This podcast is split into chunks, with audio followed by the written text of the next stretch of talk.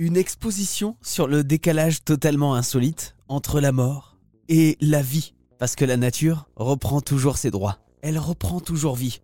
Même dans un des lieux les plus hostiles. Comme les cimetières. Désormais, et de plus en plus, en abandonnant les produits chimiques, certains cimetières de France ont démontré que la biodiversité était de retour. Que la vie reprenait ses droits.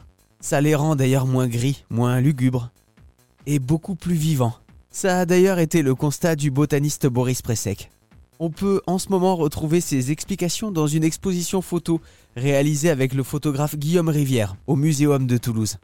Alors Boris, la biodiversité euh, dans les cimetières est incroyable. Les plantes, les animaux, on veut savoir du coup quelles sont les espèces euh, qui peuplent nos cimetières de France. On peut trouver euh, tout un tapis de plantes herbacées, donc la cryptide de Nîmes, la cardamine hirsute, la pariétaire de Judée, des géraniums, euh, des, euh, des, petites fougères.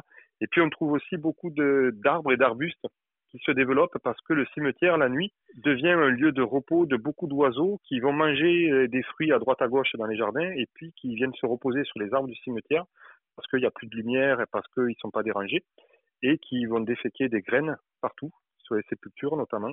Et donc ces graines de figuier, euh, ces graines de troène, de palmier de Chine vont germer et euh, occuper des, des fissures euh, dans, les, dans ces sépultures. Dans les sépultures, dans certaines sépultures, pas toutes les sépultures, parce que dans le lot des sépultures, il y a quand même un certain nombre de sépultures qui sont abandonnées parce qu'il n'y a plus de descendants ou la, la famille n'est plus là.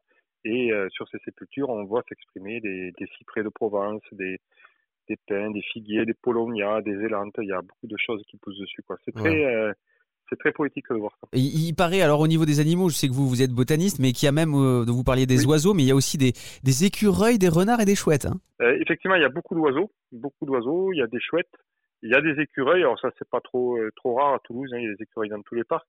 ce qui est original aussi, c'est le soir, en fin de journée, on voit sortir des geckos. Donc le, le, le gecko, c'est un petit, un petit lézard méditerranéen qui à Toulouse, il y a une bonne population qui est présente.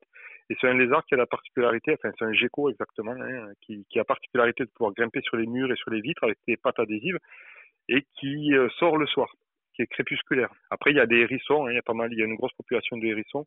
Cette biodiversité, elle est là, elle est présente. Hein, il, y a, il y a plus de 200 espèces végétales sauvages qui sont présentes sur le site. Et elle a juste besoin, entre guillemets, qu'on lui foute la paix, c'est tout, quoi. Mmh. C'est-à-dire que qu'on la limite forcément à un moment, euh, quand euh, on imagine bien que si les personnes ne peuvent pas accéder à leur sépulture, c'est pas trop normal, qu'on la limite, mais qu'on la laisse euh, s'exprimer là où elle peut, là où elle dérange pas.